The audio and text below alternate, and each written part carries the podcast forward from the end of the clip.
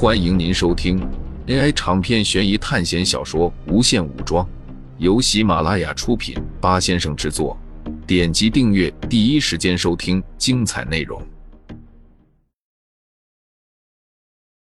快银的脸上露出了复杂的表情。这个少年他从来没有杀过人，他刚才只是抱着玩耍的心态。别难为他了，这些人交给我们来解决吧。苏哲和汉克并没有待在别墅里，而是待在了卫星信号发射器这里。为什么这些人要来这里？他们好像是国家的特种部队。虽然我没有见过真正的特种部队，但是那种力量、那种反应，正常人是做不到的。刚才快银的动作太快，实际上之前他将两人脑袋撞在一起的时候，两人都没有晕过去，而是咬着牙努力维持着清醒。他在一瞬间撞击了五次，才把两人拍晕过去。这应该就是那天攻击我们的人了。你的意思是，他们都是国家派来的人，专门对付你们？你们该不会是什么恐怖分子吧？快银疑惑的看着苏哲他们。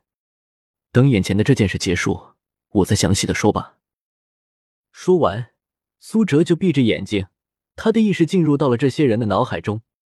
通过读取这些人的记忆，苏哲知道了很多事情。没错，他们就是隶属特战队三组的雷霆小队，正规的美军特种部队。你的感觉没有错，这支部队几乎是隐藏的存在，他们完成任务从来都不会声张，属于那种地下力量。他们为什么来这里？不知道，他们只是接到了上面的命令，他们只管服从命令，而且知道详情的长官也没有来。他们的记忆根本没有一点用处。那么你怎么处理他们？这些人不处理是个麻烦，但是处理了，麻烦就会更大了。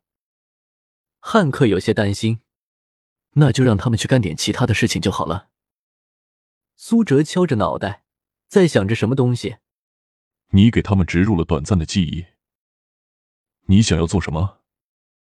让他们内部混乱无暇顾及我们。虽然苏哲表面上这样说，但是他知道这一定是学校的同学干出来的事情。就像房天琪说的那样，既然有变种人阵营，那么自然也就有人类阵营。而且苏哲还发现了一件事情：他们这些学校的同学根本就不是意识穿越过来的，他们自从进入考试开始，就已经来到一九七三年的 X 战警世界了，解开了基因锁和灵魂锁一阶。甚至以上水平的人都被送去未来了，在未来的时间线有二级哨兵、三级哨兵，甚至更多他们都没有见过的高科技武器。实力差点的学生进入到这个相对来说比较平和的时间点，来完成他们的考试。我的实力在一级班已经形成断档了？这是苏哲在想的一个问题。实际上，在未来的那些同学。冷心、孟凡奇、房天琪，他们都是超出了正常一级班的水平。虽然房天琪在苏哲面前毫无还手之力，但是他毕竟是一个解开了基因锁一阶的人，能够对抗好几个二级哨兵。而之前偷袭苏哲的那个射箭的人，按照那个实力，连基因锁都没有解开。在未来是人类阵营和变种人阵营，那么在这个时代也有。苏哲感觉到眼前一切都明朗了，摆在苏哲面前的有很多难题。第一个就是剧情，既然有其他同学参与进来，而且他们明显比自己进入这个世界早很多。参考在未来的时候，冷心他们已经进入考试半个月了，而苏哲才进入半天，所以按照苏哲对于他们的实力碾压，他们必定会进入的更早。他们有可能利用自己的能力。将剧情化为自己的优势。从刚才的情况看来，他们已经成功了。先是阻止了苏哲杀死模型女，之后又派特种兵来包围苏哲。等等，既然他们能调动部队，那么之前查尔斯教授丧失能力的时候，为什么不过来把他杀掉？这样的话，就可以完全阻断哨兵计划了。不过苏哲暂时不会去想这个问题。因为可能之前发生过一些其他的事情，有些在一九七三年处在变种人阵营的学生接到了保护教授的任务，然后他们坚持到了最后。时间到了，回归学校也有可能。苏哲强大吗？并不一定。在 S 级班甚至 A 级班、B 级班，有某些根本没有触碰到的存在。但是在这场考试中，苏哲是绝对的强大。可是学校会发布必死的任务吗？当然不会。苏哲每次都认定这一点。那么同时，学校当然也不会给其他一级班的同学发布必死的任务。他们肯定有某种办法，可以让苏哲损失惨重。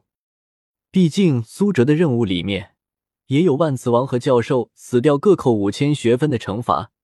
现在自己本身就是查尔斯教授，那么最不受控制的点就是万磁王了。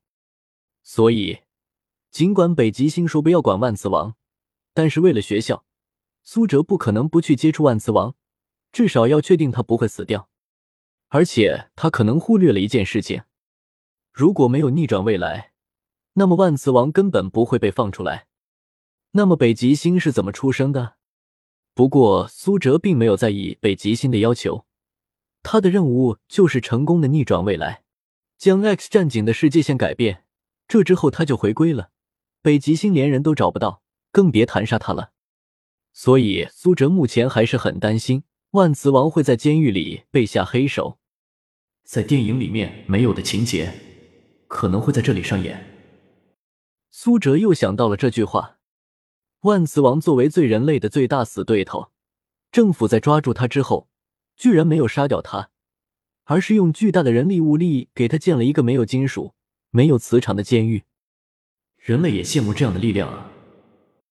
如果可以解释的话，那就只有这个原因了吧。如果有一天我能获得超越凡人的力量，那么这是一件多么美好的事情！人类在惧怕变种人，在敌视变种人的同时，也在羡慕着变种人。不然，为什么有那么玄幻、魔幻的电影和小说出现？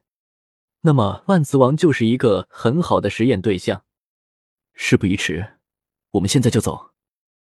苏哲对着汉克和快银说道。汉克推着苏哲来到了地下室。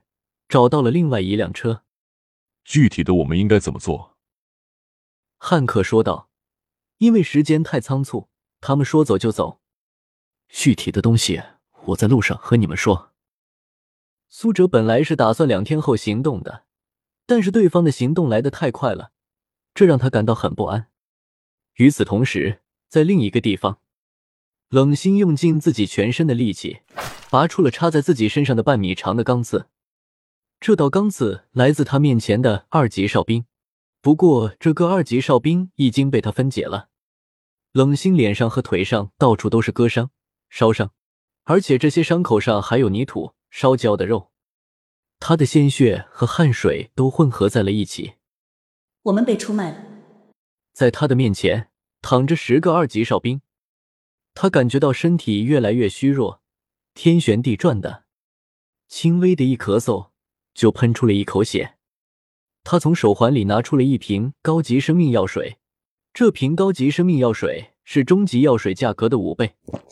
喝完了之后，只见冷心身上的伤口正在以肉眼可见的速度消失，而且他感觉已经断掉的骨头也在重新接了上来，一种劫后余生的感觉涌上他的心头。但是他没有看到的是，在一个角落，有一双眼睛正看着他。听众朋友们，本集为您播放完毕，欢迎订阅专辑，下集精彩继续。